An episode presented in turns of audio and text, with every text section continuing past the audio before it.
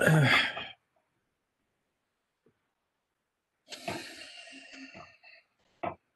dia, pastor. Bom dia, irmãos. Bom dia. Bom dia, irmãs. Como estamos? Passamos bem a semana? Comemos bastante? Bem, graças a Deus.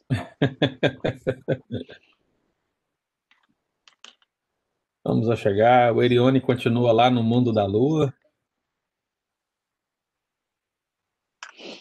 Bom dia. Bom dia. Estamos aí, pastor. Chegando aí.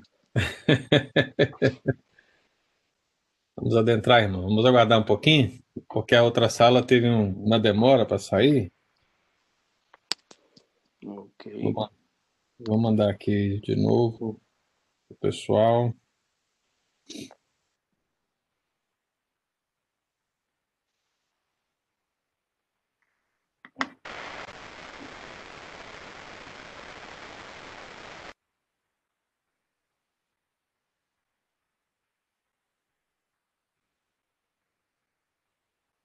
Bom dia, pessoal. Bom dia. Kátia, tudo bem? Tudo bem, pastor, e você? Graças a Deus, tudo jóia. Como é que passou o Thanksgiving? Muito bem, graças a Deus. Bom demais. E vocês? Graças a Deus. Estamos aqui em família. O dia inteiro comendo. Esse é o problema. Não é verdade? Depois também eu corri igual um, louco para poder perder o, eu comi, viu? Foi, correu atrás, né? Corri atrás, literalmente. Tá bom demais. E a família também? Tá Tudo bem, graças a Deus, pastor. Ótimo.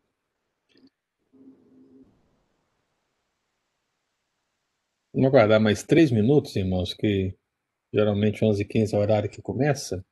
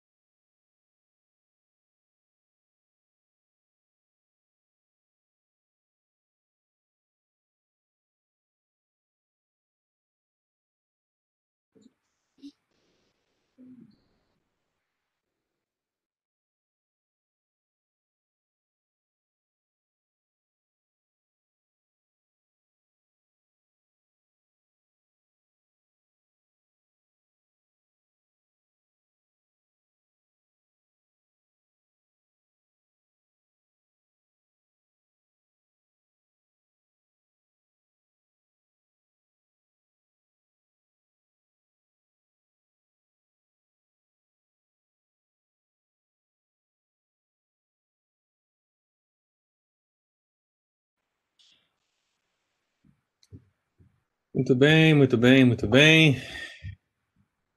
Quem chegou, chegou. Quem não chegou, pena. Bom dia a todos. Cristina, Erione, Eudes, Kátia, Kisney, Lu, Nilma e Ricarda com Eli. Deus abençoe todos, em nome de Jesus. Quem puder abrir a câmera, viu? Abre. A gente poder ver vocês, ver todos. Chegou mais alguém aqui? O Estevão, né? Chegou também. Deus abençoe, Estevão. Irmãos, nós vamos abrir a palavra de Deus em Apocalipse. Apocalipse 20. Apocalipse 20, dando continuidade ao nosso estudo. Hoje nós vamos falar sobre mais um aspecto, mais um título que o diabo recebe na Bíblia e vamos tentar entender um pouco de onde vem esse título, esse nome, essa descrição. Apocalipse 20, versículo 2. Quem tem acompanhado aí nas últimas aulas, a gente tem falado sobre a organização angelical, depois de falarmos sobre as classes angelicais, falarmos acerca de Miguel, de Gabriel, estamos falando sobre Satanás e nos últimos estudos falamos muitas coisas sobre Satanás, falamos do sentido bíblico, tanto hebraico quanto grego, que remonta à ideia de adversário, e vimos como essa questão do adversário ela se relaciona na escritura é, em relação ao diabo. E mais recentemente, nós começamos a ver outras designações que são dadas a Satanás, outros nomes, outros títulos. Então, nós estudamos aqui Satanás como anjo de luz, Satanás como maioral dos demônios, ou seja, Beuzebu, Satanás como Belial, maligno, e hoje nós vamos ver o diabo, vamos ver Satanás sendo chamado de antiga serpente e dragão. Então, Apocalipse 20, versículo 2, nós vamos fazer a leitura, e diz assim: o anjo, né? O anjo que desceu, na leitura de Apocalipse 20, diz que o anjo desceu, né? e ele vem com o intuito de amarrar o diabo, vem com o intuito de amarrar Satanás. Mas no versículo 2 diz: Ele segurou o dragão, a antiga serpente, que é o diabo, Satanás, e o prendeu por mil anos. Nós vamos orar, irmãos, nós vamos pedir a Deus que nos abençoe no estudo dessa manhã, em nome de Jesus. Eu vou pedir para essa oração o nosso irmão Eli. Eli, você pode orar para a gente, meu querido?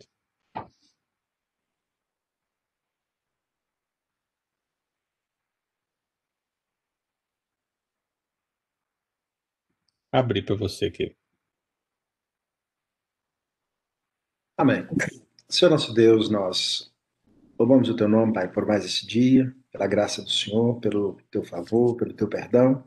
Amém. Pela tua misericórdia, Pai, para conosco, Senhor. Queremos suplicar ao Senhor nesta hora a bênção, a graça do Senhor sobre esse estudo, sobre o assunto que será tratado, sobre a vida do pastor Ângelo, sobre a vida de cada irmão que está participando, aqueles que ainda virão. Pedimos a graça do Senhor e a iluminação do teu Espírito, para que tudo possa, meu Deus, ser aplicado em nossos corações e que possamos ter um grande aprendizado nesta manhã, para a glória do nome do Senhor. Entregamos nas tuas mãos, em nome de Jesus. Amém. Amém. Graças a Deus.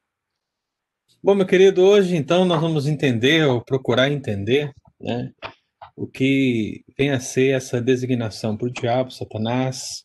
Ele é chamado de antiga serpente, ele é chamado de dragão.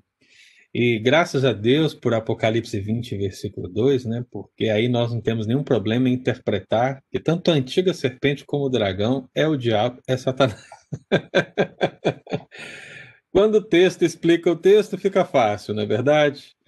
Quando é obscuro, a gente fica ali tentando imaginar do que se trata, mas você percebe que João, ao receber a revelação do Apocalipse, e claro, a palavra dragão não aparece só aqui em Apocalipse 22, mas aparece em vários outros textos, é, e dentro de Apocalipse, é, uma outra dezena de, de vezes, mas você percebe a ênfase que é dado no sentido de explicar, no sentido de explicar do princípio ao fim, quem é de fato o adversário da igreja, o adversário do povo de Deus. Quando você entende o contexto do livro de Apocalipse, irmão, você precisa ter em mente, primeiramente, a comunidade local que recebe essa palavra. Então, quando você tem em mente essa comunidade local, você tem em mente não apenas as sete igrejas a qual o Senhor escreve no início do Apocalipse, mas também todas as igrejas que vieram após que receberam essa palavra após, incluindo nós mesmos, a igreja gentílica, nós que estamos aqui. Então, toda essa palavra, meu amado, vem exaltar que, de fato, existe um adversário e que esse adversário precisa ser visto muito claramente, ainda que invisivelmente. Porque os cristãos do primeiro século, sendo atormentados por causa da sua fé, eram atormentados, perseguidos e mortos por causa da fé em Cristo Jesus, é, inevitavelmente pela atividade satânica através do império da época, através do império romano. Reis perseguiram, soldados mataram, animais dilaceraram os cristãos. E no meio de toda essa perseguição, política, vamos dizer assim, perseguição religiosa. Nós percebemos que existe um adversário que organiza ou que está por trás de todo esse mecanismo.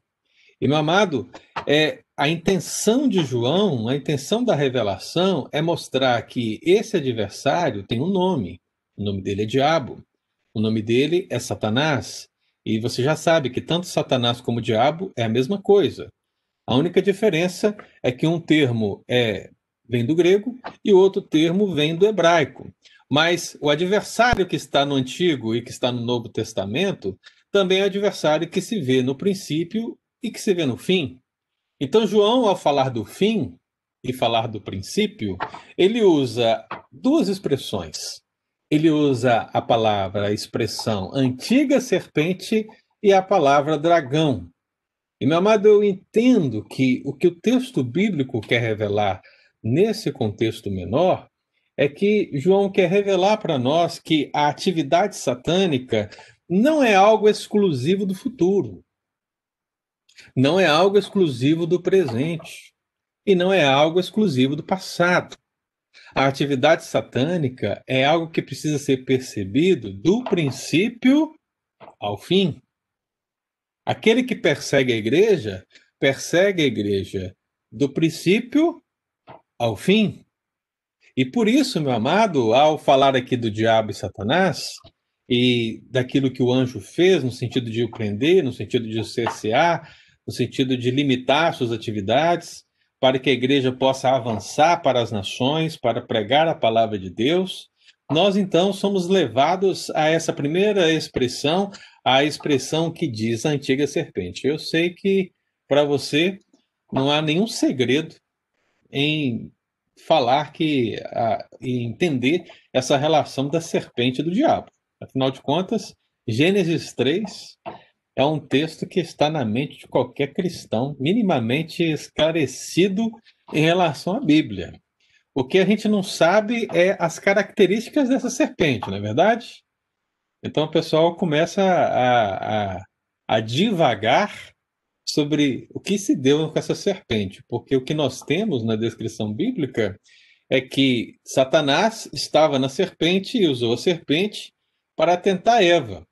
Mas isso tudo é muito obscuro para nós quando a gente vai tentar imaginar como essa serpente era. Afinal de contas, uma das coisas que é dita acerca da serpente, que em virtude do mal que ela trouxe ao mundo, é, tentando Eva e fazendo Adão e Eva caírem no pecado, é que ela rastejaria, e aí o pessoal começa a imaginar, né? Então, se ela vai rastejar, porque ela não rastejava antes, então o que, que ela fazia antes? Ela voava, né? Ela tinha sete pernas, né? De repente ela tinha seis asas, igual os querubins, serafins, vai saber, né? Então, assim, o pessoal começa devagar. Você pode fazer essas reflexões, meu amado irmão, mas Nunca esqueça de entender que é preciso limitar né, o princípio, o que é estabelecido na Bíblia, é, como ele é. Então a Bíblia simplesmente descreve que o diabo se utilizou da serpente para tentar Adão e Eva. Os pormenores dessa relação não nos são apresentados, mas o que João quer nos mostrar aqui é puxar o pano de fundo da perseguição até Gênesis 3. Então, ao falar a palavra antiga, né, o grego aqui, o ro office, ro arcaios, então você percebe essa palavra arcaios, né? Vem daquela palavra em português arcaico. O que é uma coisa arcaica? É uma coisa antiga, né? Passada. Pois é.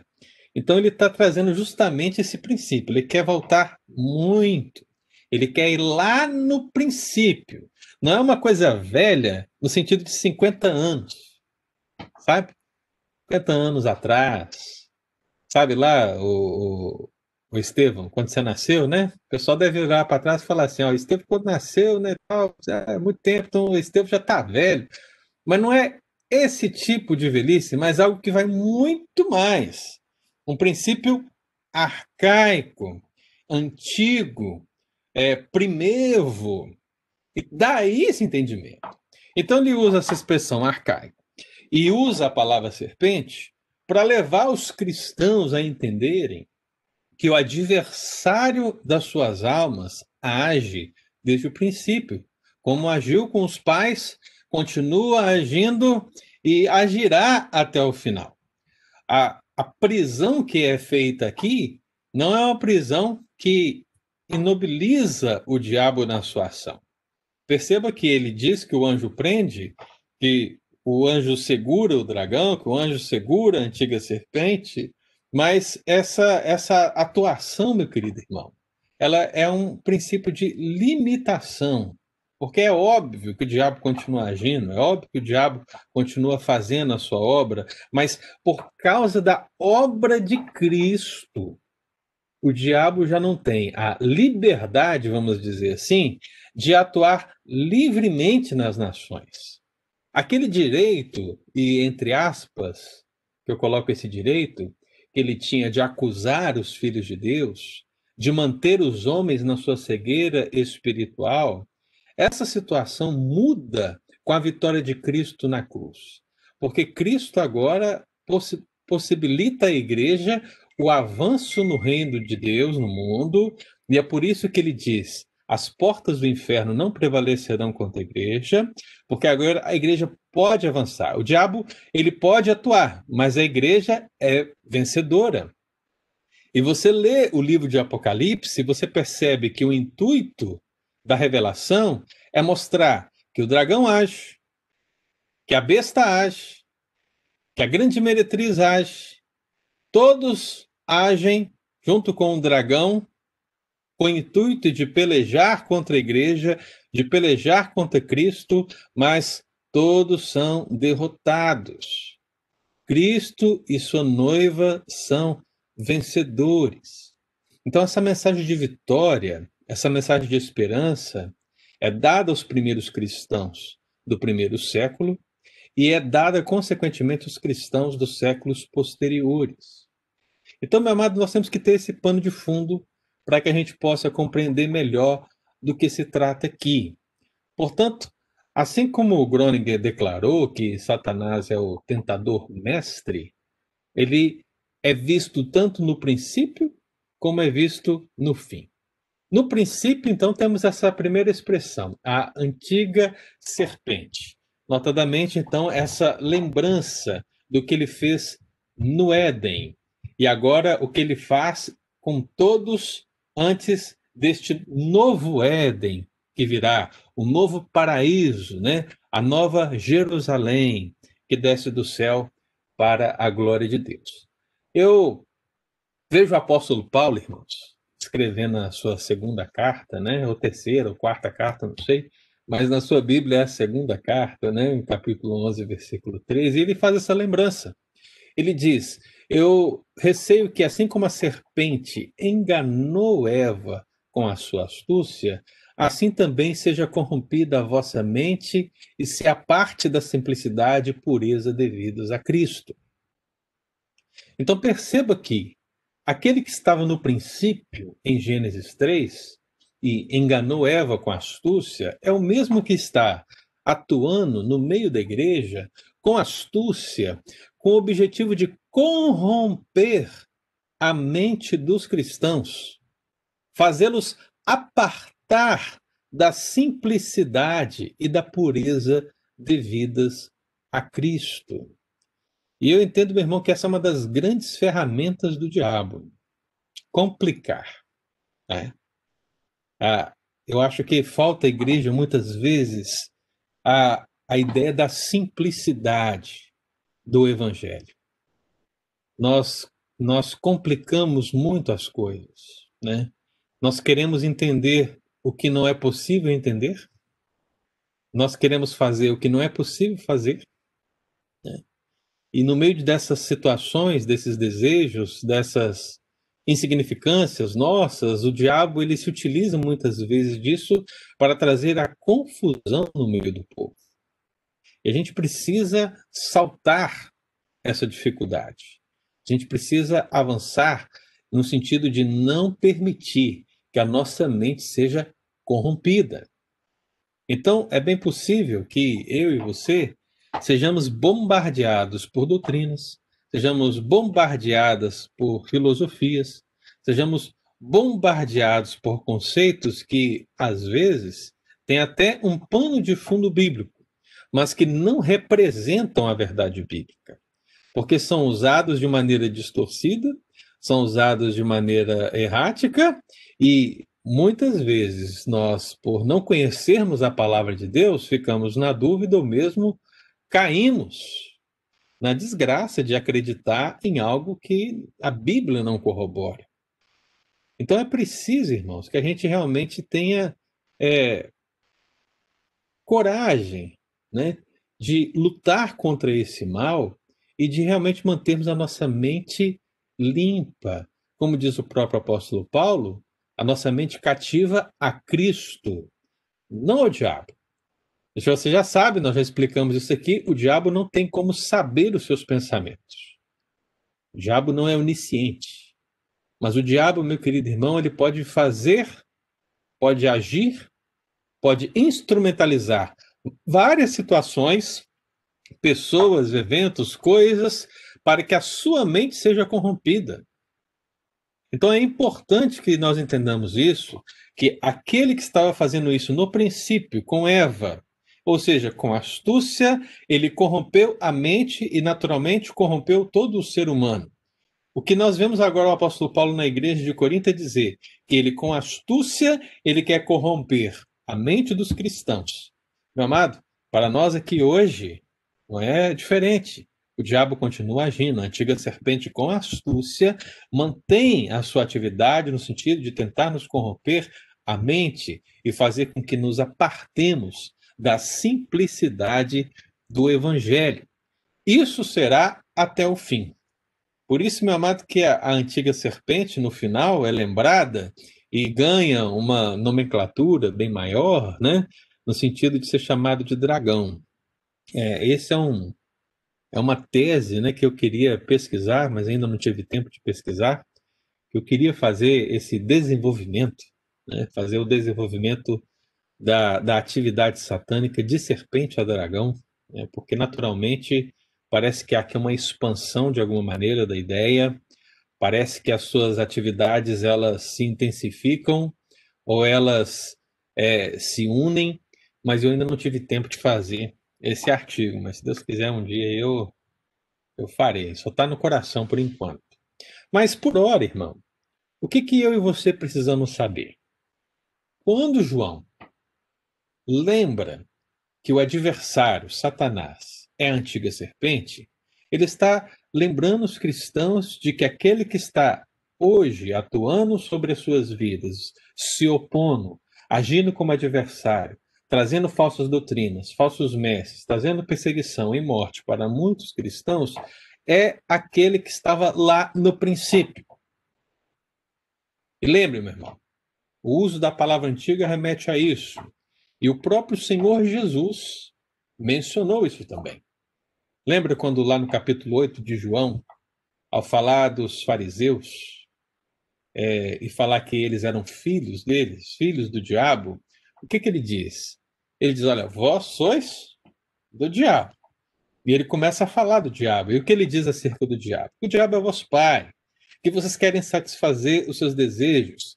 E Jesus, ele fala do diabo remetendo mais uma vez à questão do princípio. Ele diz: ele foi homicida desde o princípio e jamais se firmou na verdade, porque nele não há verdade. Então, assim como Jesus fez, João faz e remete à ideia dessa adversidade espiritual e também que se manifesta no nível humano, terreal, desde o princípio. Então, nós estamos, meu amado, não no sentido é, se nós parássemos aqui a nossa exposição, nós estamos literalmente perdidos em termos de perseguição. Não há como escapar do adversário espiritual. Por quê? Porque ele está desde o princípio. E esse princípio, obviamente, remontando tanto a queda de Satanás como Gênesis 3. Então a gente avança um pouco. O diabo ele é chamado de antiga serpente e o diabo ele é chamado de dragão. E aqui vem a parte mais complicada do texto, irmão. Porque ele é chamado de dragão, ou draconta, ou dracon. E esse dragão, meu irmão, ele vem do, do gênero literário do livro. A antiga serpente, ela cabe muito bem dentro do jardim, dentro do Éden, dentro de, tudo, de toda a criação que o Senhor deu a Adão para que ele cuidasse. Agora, há uma progressão na Bíblia do gênero literário que passa do descritivo de Gênesis para o apocalíptico de Apocalipse. Você passa pelo gênero profético e entra no apocalíptico, e naturalmente, meu amado, os animais crescem.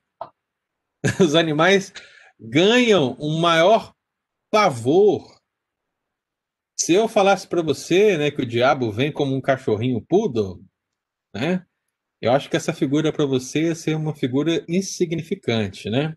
Seria como o Beuzebu, que nós meditamos aqui alguns domingos atrás, quando nós falamos que poderia ser uma descrição, é, uma palavra com certo teor irônico aplicada ao diabo. Talvez, se nós usássemos que o diabo vem como poodle, nós estaríamos dizendo a mesma coisa. E só que não representaria a verdade.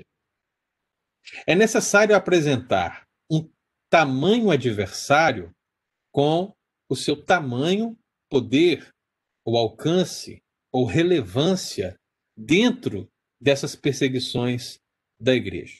Por isso que ele é, ele é apresentado não como poodle, não como uma lagartixa.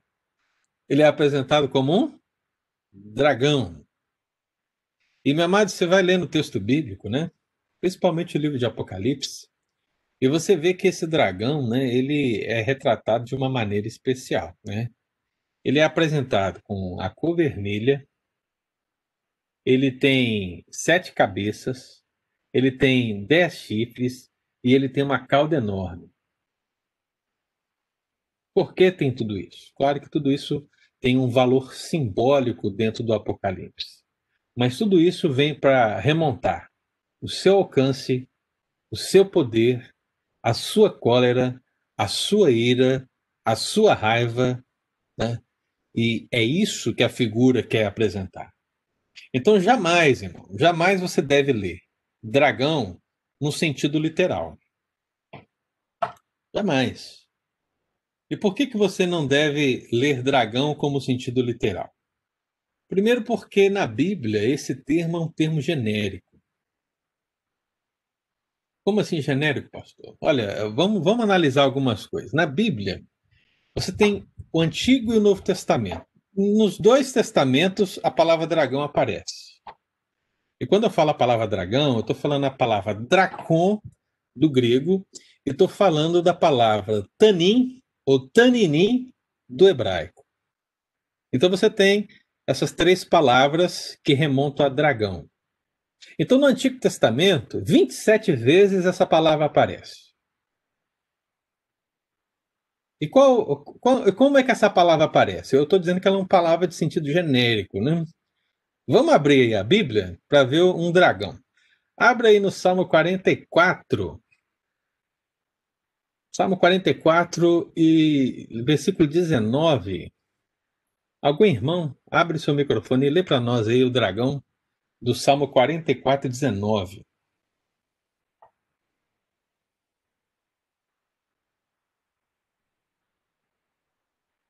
Ainda que nos quebrantastes num lugar de dragões e nos cobristes com a sombra da morte,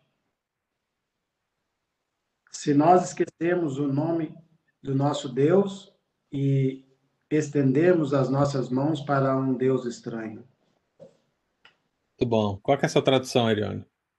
Ah, não sei é não, acho que é o meio. é Bíblia. Passou quando tiver um tempo aí. É Bíblia, pelo menos, né? Muito bom. Alguém tem uma tradução diferente?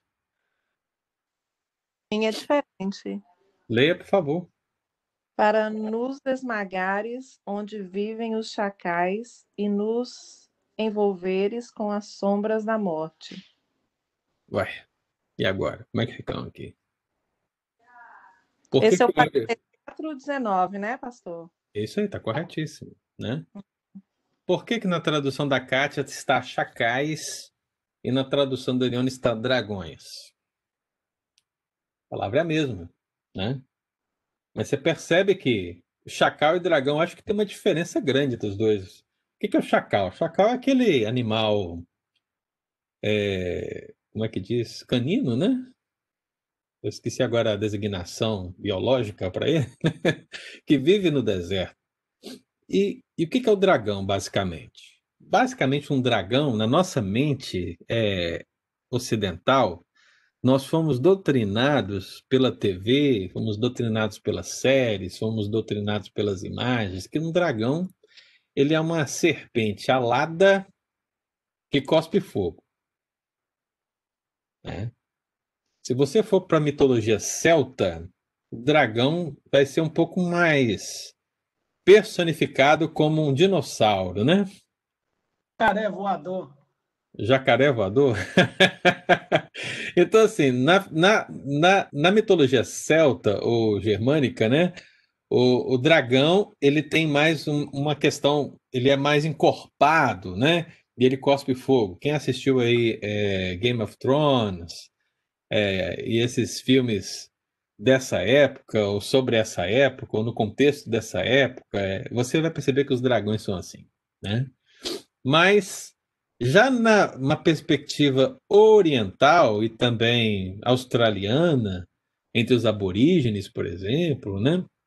A gente tem uma, uma, uma aparência mais magra do dragão, vamos dizer assim. Ele é mais como que uma cobra com asas, né?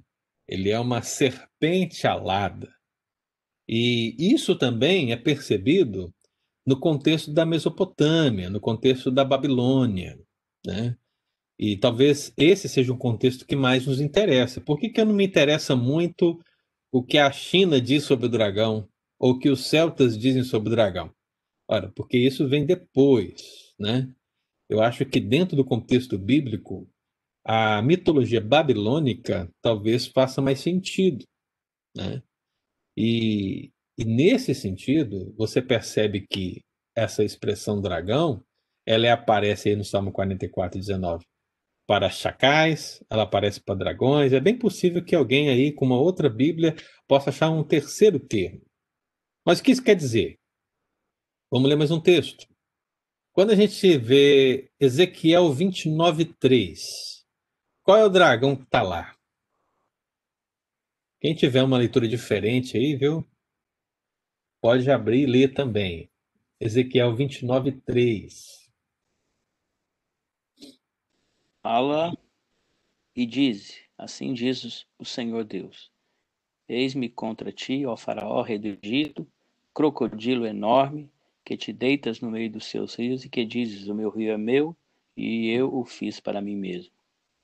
Hum, Crocodilo. enorme. Aham. Por que crocodilo enorme? Porque é o crocodilo do Nilo, né? O crocodilo do Nilo é um dos maiores do mundo, talvez comparado ao da Austrália, né? É, eu não me sei aqui, não me lembro exatamente o tamanho, mas era grande. Mas você percebe que aí em Ezequiel 29:3, eu não sei se alguém tem uma outra tradução diferente, mas em Ezequiel 29:3, o termo para dragão é traduzido como crocodilo enorme. O, o Irione brincou ali sobre jacaré voador, mas você está quase lá, Irione. Se você tivesse falado crocodilo voador, acho que você já tá, você estava dentro, hein? Então você percebe o quê? Você percebe que, mais uma vez, o termo foi traduzido de uma maneira genérica. Né? Quando a gente vê Moisés diante do faraó, no mesmo contexto do Egito, o que, que ele leva lá diante do faraó e faz transformar em uma serpente? A vara, né? Então ele lança a vara e a vara se transforma em serpente. Essa Tô. palavra. Diga. Ah, aqui na, na, na- versão em inglês, na NASB, diz é, o grande monstro. Grande monstro, olha aí. Segura esse grande monstro aí, né? Então você percebe que e transforma em serpente, e esse serpente também é uma tanin, ou um taninim. Então, você tem chacais, dragões, crocodilo enorme, você tem serpente. Agora, o Eudes falou ali, né? É, grande monstro é esse? Lê também Jó 7,12 aí, vê o que está escrito lá. Jó 7,12. Quando eu falo de Jó e falo de dragão, o pessoal já imagina o quê, hein? Aqui em inglês ou Pode ser as duas. 7, 12? Pastor, posso fazer uma pergunta aí, que ele está no contexto? Eu não sei se o senhor vai responder mais para Pode, frente. pode fazer a pergunta agora. Faz a pergunta agora, enquanto o Edson procura ali. Então, é que você está falando sobre é, questão da antiga serpente. Uhum. A gente vê que tem uma relação, não sei se o senhor já vai falar sobre isso, eu queria também fazer uma pergunta, a relação que tem com é, serafins ardentes e com, com serpentes ardentes, o nome é relacionado a, a serafim, né, que pode, é, a antiga serpente pode dizer assim, que era um ser celestial caído, que agora é venenoso.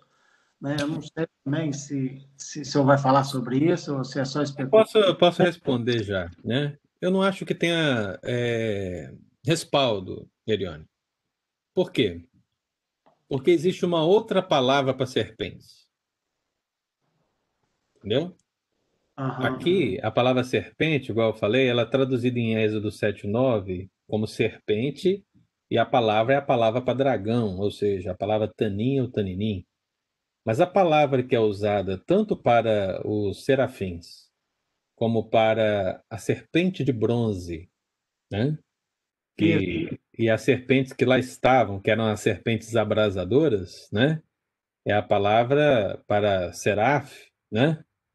É, tem aqui o. Deixa eu ver. Ah, É Nahash, que é. Isso, Nahash, né? Essa palavra, Nakash, na verdade.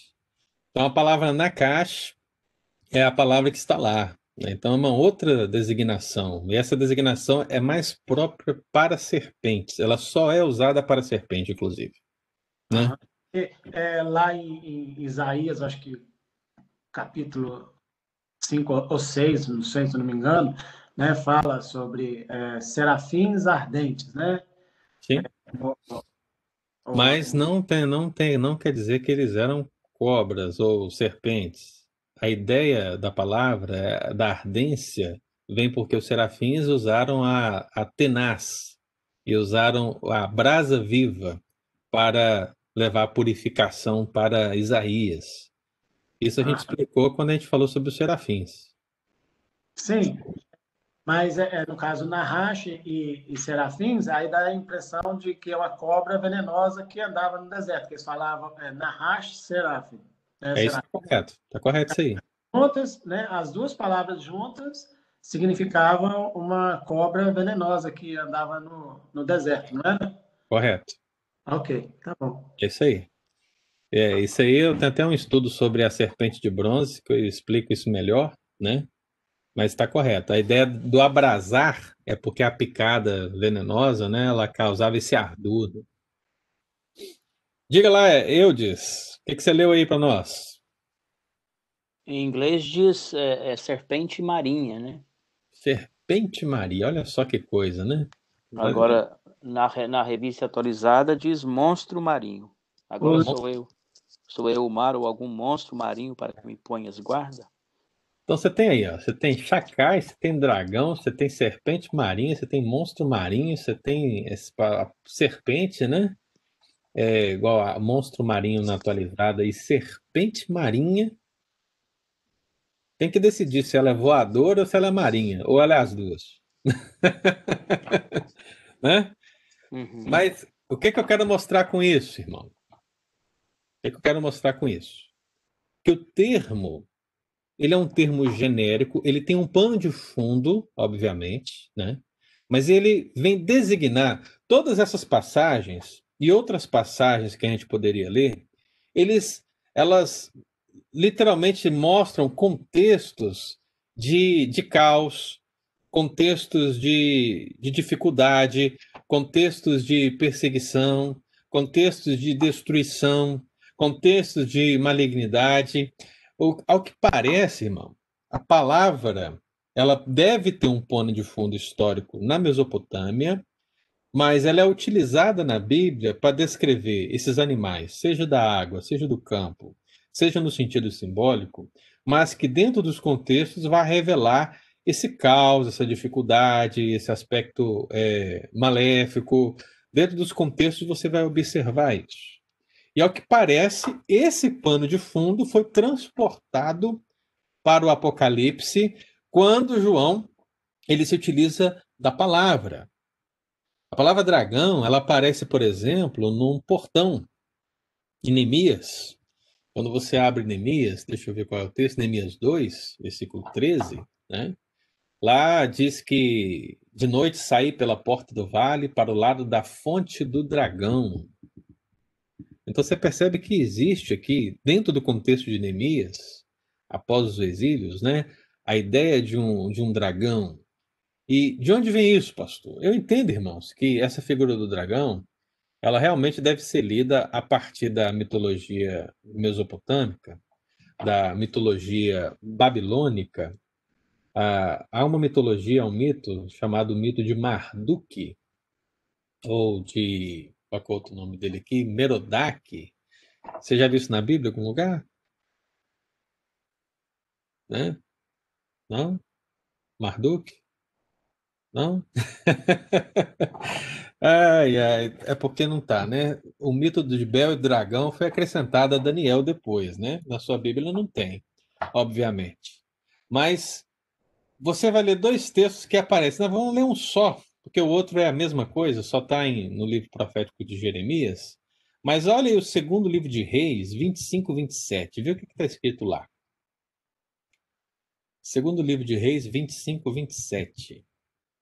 Olha só como a mitologia babilônica estava influenciando o nome do rei da Babilônia da época, né?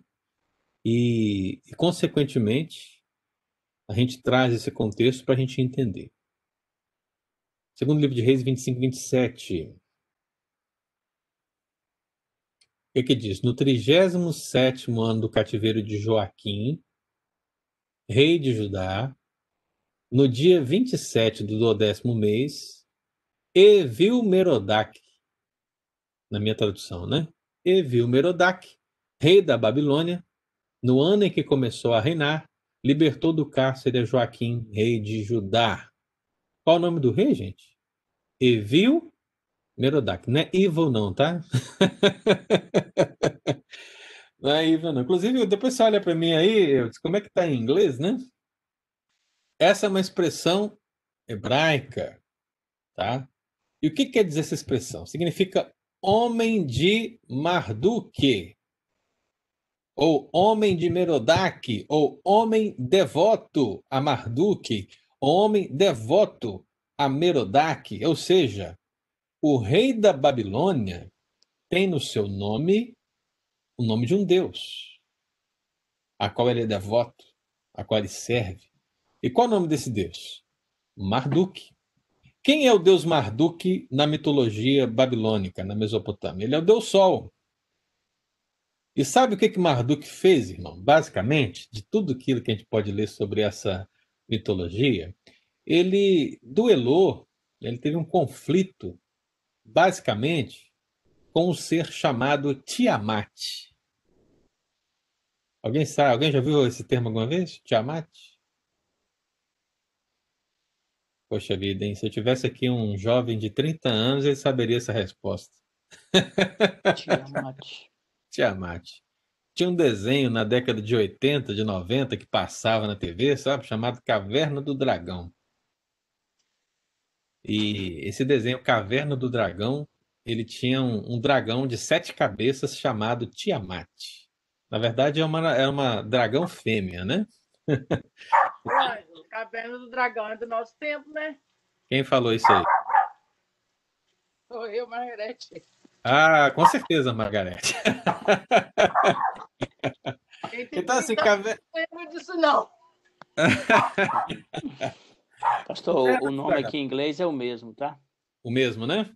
Então você vê assim, é, Caverna do Dragão, ele está trazendo a, a, a, dragão fêmea com sete cabeças, né? Tiamat. Mas isso tem um pano de fundo na mitologia babilônica, né? E o que, que houve na mitologia? Marduk, que era o deus Sol, guerreou com Tiamat, né? E Tiamat era o princípio do mal, né? Porque a, havia um dualismo, né? Então você tem o deus Sol contra Tiamat, o princípio do mal, e Tiamat ele cria outros seres, ele cria outros monstros, outros dragões, há uma batalha entre eles, porque o dragão ele queria reduzir a criação ao caos. Olha só que coisa, né? Então você percebe que dentro da, da mitologia babilônica, a figura de um dragão é a figura de um ser que está ligado ao caos. Né? E, e eu entendo, irmãos, que é bem possível, né? Não que os termos, não que a Bíblia fale desse ser Tiamat. Não, ela não fala. Mas a ideia, a palavra remete ao caos. Quando você usa essa palavra, você tem a ideia do caos. Então, no contexto bíblico, quando se usou a tradução de chacais, quando se traduziu como crocodilo, quando se traduziu como crocodilo, como é, serpente, como monstro marinho, como serpente é, marinha, seja o que for, esses termos, dentro dos seus respectivos contextos, vão remontar ao caos de alguma maneira. Então, a dificuldade de tradução, nesse sentido, ela não existe, dentro que você entenda o princípio pela qual essa palavra está sendo usada. Então, seja qual for a tradução, a ideia é a ideia de caos, a ideia de algo ruim que está envolto nesse contexto. E é esse pano de fundo que é transportado para o diabo no livro de Apocalipse, porque dentro do livro de Apocalipse, o dragão ele ganha essa dimensão. Então, como eu disse aqui para os amados irmãos, né, o dragão ele aparece de uma maneira terrível. Ele aparece na cor vermelha, ele tem sete cabeças, interessante, né? porque as sete cabeças em Apocalipse são as mesmas sete cabeças do Tiamat. Né? Só que na linguagem apocalíptica, o sete é uma ideia, dá uma ideia em termos de algo completo, de algo geral. Então nós não fazemos a leitura no aspecto descritivo. Se eu estivesse lendo Deus criou um dragão com sete cabeças, o que, que eu estaria dizendo? Que existiu um dragão com sete cabeças porque é um texto descritivo. Agora, dentro do Apocalipse, você tem a figura. Então, no Apocalipse, se você dizer sete cabeças, não está dizendo que ele tem sete cabeças. Não. Quem é o dragão, irmãos? É o diabo. É Satanás. Você acha que o diabo tem sete cabeças? Não, ele não tem sete cabeças. Ele não é da cor vermelha. Ele não tem dez chifres e numa cauda enorme. Não. Isso é uma figura. Então, essa figura, como eu disse, ela vai designar o alcance, o poder, o tamanho do caos, o poder da destruição, né? tudo, o, tudo que ele quer fazer. Você vê, perceba que ao falar da cauda, né, é, fala que ele arrastou com a cauda, porque remete o quê? O alcance dessa cauda. Então, quanto maior a cauda, maior o alcance dela. Né? Então, isso que quer a, o livro de Apocalipse, na linguagem apocalíptica, ele quer dizer, e a gente tem que tentar entender. Então, a figura do caos, que a palavra no Antigo Testamento revela, ela é transportada para o Novo Testamento. E aí, meu irmão, no Novo Testamento, a palavra aparece 13 vezes. E ela vai aparecer só em Apocalipse. Você não tem nenhum outro lugar no Novo Testamento que aparece a palavra dragão. Pelo menos até onde eu sei, né? Porque eu li aqui no texto grego, então no texto grego só tem Apocalipse. Mas de repente alguma tradução aí vai aparecer. Mas no texto grego, só em Apocalipse. E se é só em Apocalipse, é só relacionada a Satanás. É só relacionada ao diabo. Portanto, meu irmão, o que João está querendo declarar para nós é que aquele que atuou no princípio atua hoje e atuará até o final. Aquele que foi o agente do caos E o tentador mestre, no princípio, é o agente do caos hoje, o tentador mestre hoje, e é o agente do caos e o tentador mestre no fim. Então, meu amado, essa é a ideia das, do uso das duas expressões. Né? Percebem em Apocalipse, por exemplo, que dragão é associado a poder. Em Apocalipse 12, Apocalipse 12, versículo 9. Quem achar, leia aí para mim. Apocalipse 12, 9. E é associado também à adoração. Apocalipse 13, porque em Apocalipse 13 vai falar do dragão levantando as bestas, né? E a adoração. E nós já falamos do aprisionamento também. Então, sobre o poder, Apocalipse 12, 9. Quem achou aí? E foi expulso o grande dragão, a antiga serpente, que se chama Diabo e Satanás, o sedutor de todo de todo o mundo, sim, foi atirado para a terra e com ele seus anjos. Muito bem. Então já sabemos que o dragão é Satanás, mas você percebe que dragão. O que, que tem antes da palavra dragão? Grande. Grande. Sabe qual é a palavra grande aí? É a palavra mega. Mega. Do grego, né? Hoje a gente usa essa palavra mega aonde, né? No computador, né? Apesar que hoje o pessoal já está lá na, nos gigabytes, nos terabytes, no yottabytes, não sei quantos bytes, mas na minha época, na época da Margarete, né, Margarete? Quando a gente usava o disquete, né? A gente tinha lá 1.44 mega. que que é isso, irmão? Era muita coisa. Nossa, pai. Misericórdia. 1.44 mega e a gente salvava os arquivos em centenas de disquetes, na verdade. E, e a gente já achava muita coisa. Mas você percebe o quê? Que houve uma evolução. Então você tem de byte, você tem para mega, você tem para giga, você tem para tera, e agora iota, e vai ser vai a evolução, né? A ideia é o quê? Essas palavras vão designar o quê? O poder, a capacidade de armazenamento. Então, no sentido bíblico, ao se utilizar a palavra mega, colocada ao lado de dragão, que já é um agente do caos poderoso por excelência, quer dizer o quê? Que ele é um ser muito poderoso. Né? Ele tem uma atuação uma capacidade muito grande. Então, Apocalipse 12, 9. Apocalipse 13, versículo 2 a 4, o que, que vai dizer sobre ele? Aí tem a ver com adoração. Porque o dragão é adorado, né? Então, o que, que diz aí? Apocalipse 13, 2, 4. 2, 3 e 4, né? Diz aí, a besta que vi era semelhante a leopardo, com pés como de urso e boca como de leão. E deu-lhe o dragão o seu poder, o seu trono e grande autoridade. Então vi uma de suas cabeças como golpeada de morte, mas essa ferida mortal foi curada, e toda a terra se maravilhou seguindo a besta, e adoraram o dragão, porque deu, deu a sua autoridade à besta. Também adoraram a besta, dizendo: Quem é semelhante à besta?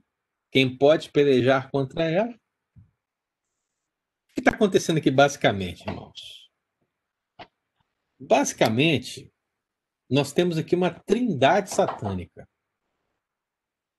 Né? A gente tem a trindade, a trindade que nós conhecemos, a trindade celestial. É o Deus Pai, Deus Filho e Deus Espírito Santo. Amém? Agora você tem a trindade satânica. Qual é a trindade satânica? o dragão, a besta que emerge da terra e a besta que emerge do mar. Quem é a besta que emerge da terra? Quem é a besta que emerge do mar? Ambas as bestas representam a perseguição da igreja que vai acontecer tanto no campo político como no campo religioso. Ambas as bestas. significa que a igreja vai ser perseguida tanto pelos governos do mundo ou pelas pessoas que foram marcadas pela, com a marca da besta, portanto, todas aquelas pessoas que não servem a Cristo, mas que servem ao sistema que será comandado pelo anticristo, né? Tudo, todas elas vão perseguir a igreja do Senhor. E, pelo outro lado, você tem a besta religiosa, que é chamada no Apocalipse também de grande meretriz. Né? E por que, que ela é chamada de grande meretriz? Porque ela é uma prostituta. Ela é uma igreja prostituída. É, é uma religião falsa que também persegue a igreja. E quem está no controle de tudo isso? O dragão. Satanás. Então, meu amado, veja que João, né? E aí dá, dá, vem o uso da, da mulher, né? Que está no deserto, né? Que é a igreja, que é o povo de Deus. Você vê que o dragão, com as bestas, do princípio ao fim, o que ele faz? É a mesma coisa. O que ele deseja é a mesma coisa. O que ele busca é a mesma coisa. E não há outro. É o que estava no princípio, é o que está no contexto de Apocalipse, é o que está hoje e o que estará no final. A antiga serpente, o dragão. Então, meu amado irmão, quando nós lemos a, a palavra de Deus, a gente vê que o diabo, portanto, ele é chamado de a antiga serpente, ele é chamado de dragão. Ambas, ambas as expressões, elas são conectadas no sentido de trazer essa ideia de, de caos. Eu, eu vejo um ser que enfeitiça, eu vejo um ser que aleja, eu vejo um agente do caos, eu vejo alguém que influencia o poder político mundial, eu vejo um ser que influencia o, o poder religioso, falso religioso mundial. E nesse sentido, meu querido, esse desenvolvimento claro da mensagem é que o adversário estava no princípio, na queda dos nossos pais, e ele estará no fim, com a salvação da descendência dos nossos pais. Entre o princípio e o fim, nas diferentes formas em que ele aparece, seja em serpente, seja em dragão, se esconde um e o mesmo ser, o diabo, Satanás. Então, meu irmão, naturalmente esses termos na escritura eles vão estar associados à astúcia, à malignidade, à destruição, ao caos, e é o que a gente precisa ter em mente. Esse desenvolvimento animal atribuído a Satanás, de serpente e dragão, nada mais é do que uma descrição do Senhor para revelar essa perseguição do princípio ao fim. Nada vai mudar enquanto o Senhor Jesus não voltar e realizar o seu plano de salvação de uma maneira plena, em nome de Jesus. Então, basicamente, irmãos, o que eu, eu pude aqui separar em termos resumidos para os irmãos sobre essa realidade é isso. É isso que o texto bíblico quer dizer, o diabo como antiga serpente e dragão. Deu para entender, irmãos? Temos perguntas? Quem quer fazer alguma colocação? Ficou alguma dúvida nesse sentido? Abre o seu microfone, pode falar e fica à vontade, viu, meu? Pastor, Sim. eu fiquei com uma dúvida sobre aquelas, é, aqueles termos que, que você mostrou, tipo chacais, né? Eu poderia substituir quando eu estiver lendo por dragão ou não? Pode, né? Porque, na verdade, o que eu quis dizer é justamente isso. Se você tem a mesma palavra no original, era de se esperar que essa palavra ela fosse traduzida igualmente em todos os textos. Uhum. Só que a gente não pode esquecer que a Bíblia, né, ela foi escrita por um período de tempo e por um número diferente de autores, em contextos e gêneros literários diferentes. Então, a palavra, a mesma palavra, ela foi traduzida em algumas oportunidades de maneira diferente, aparentemente com animais diferentes. mas a essência da palavra é a mesma, que remete ao caos, né? Uhum. Então, não importa se é dragão, se é crocodilo, se é monstro marinho, se é chacal, porque a ideia é a ideia do caos que está presente lá. Entendi. Entendeu? Então você pode substituir sem problema nenhum, se for para a sua melhor assimilação, né? Uhum. Não tem problema, né? A- o, o que importa é você compreender que essa palavra, ela quer designar nesses textos que eu li, né? O caos, né? E de onde veio essa ideia do caos? Lá daquela mitologia babilônica, né? Da figura do dragão, na figura de Tiamat, que o povo do Antigo Testamento estava mais familiarizado. Por que, que eles estavam mais familiarizados com esse contexto? Ora, o povo de Deus estava. Onde a Bíblia começa? Vamos começar assim, né, irmão? Onde a Bíblia começa? Onde estava a Torre de Babel? O que é Babel, irmãos? Babel é a Babilônia, não é verdade?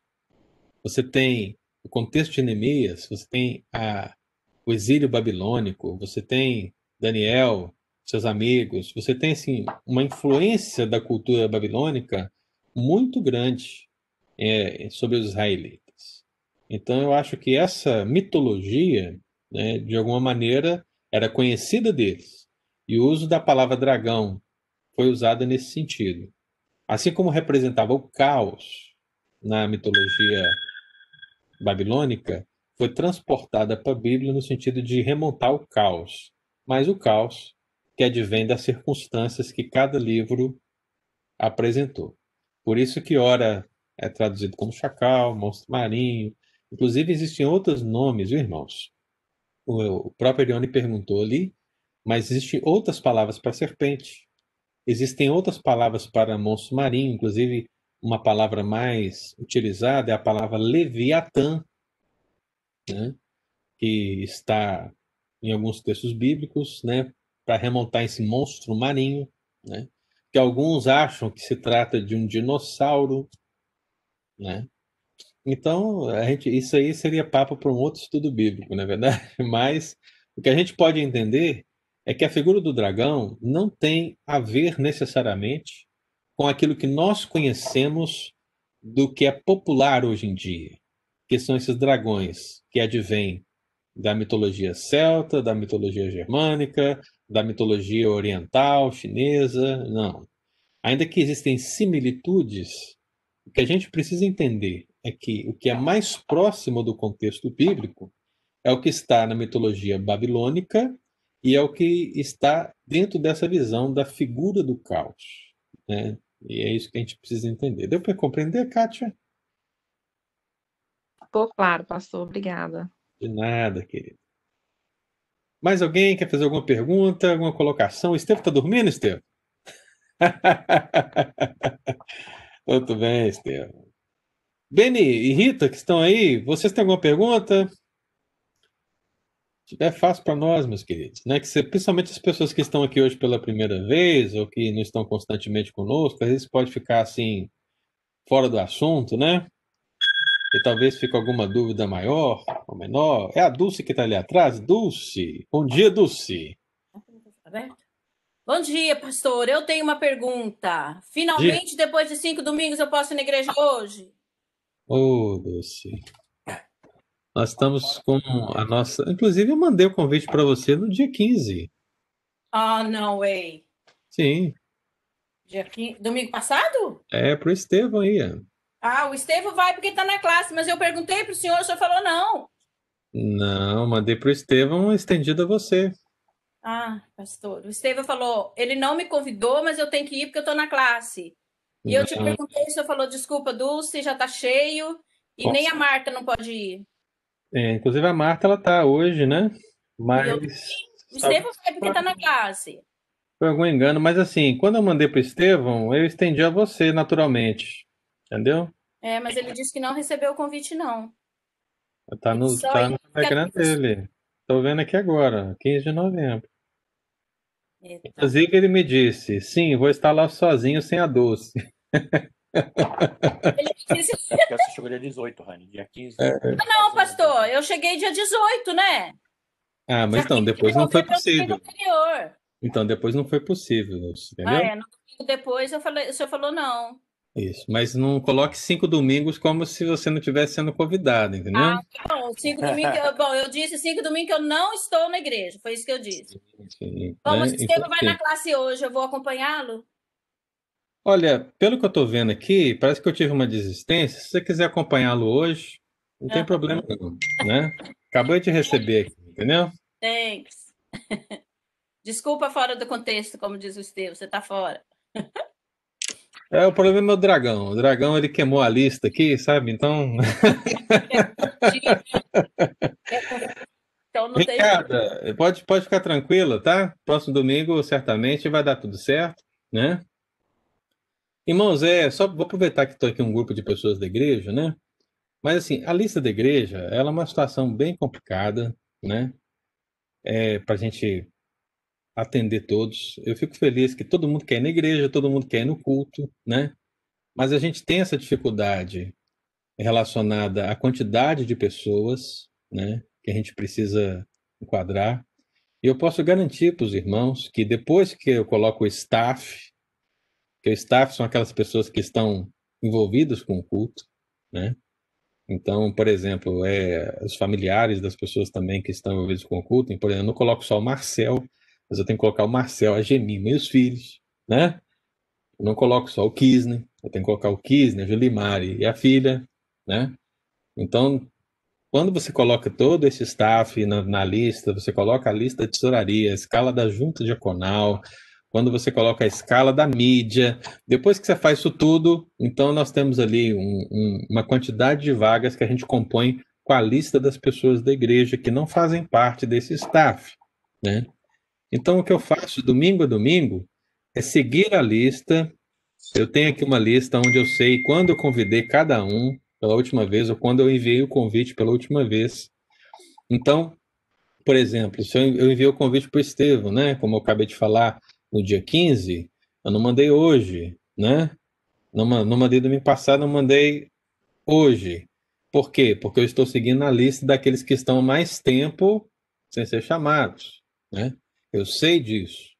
Então, à medida que essa lista vai, vai rodando, o seu nome vai aparecendo. Só que, infelizmente, a gente está tendo assim uma, uma, uma dificuldade de atender o número de pessoas. Então, as pessoas estão ficando três, quatro domingos sem ir na igreja, porque nós temos apenas um culto e 90 pessoas por domingo. Né? Então, é difícil. Então, me ajude. Né? É, mas segundo o pastor Pedro, a gente vai ter mais tempo agora, né, pastor? Eu vou sugerir a ele que a gente tenha culto segunda-feira, por exemplo, segunda noite. Aí, já é um- aí, é outros, domingo, aí é outros 500, né, Deus? É, vou tô sugerir, falando- porque Eu estou falando do princípio de agora. Quando tiver um outro culto, aí amém, glória a Deus, a gente vai poder ter melhorar. gente, né? Que benção. Mas nessa atual conjuntura, né, se alguém falar alguma coisa, explique, né? Fale, olha, o pastor está lá se esforçando, mantendo a lista, seguindo os princípios, para que todos possam ir no culto, tá bom? O pastor, é, eu acho que no, nesse momento o ideal seria cortar a família do staff. Eu acho que é muito. É, peraí. Eu, porque se vai uma pessoa, é, assim, não para mim, eu tô indo, para mim tá ótimo, eu não tenho nada que falar. No- nos dias que eu pedi, eu fui colocada na lista, já teve até dia que eu liguei para cancelar, que não deu para ir, né?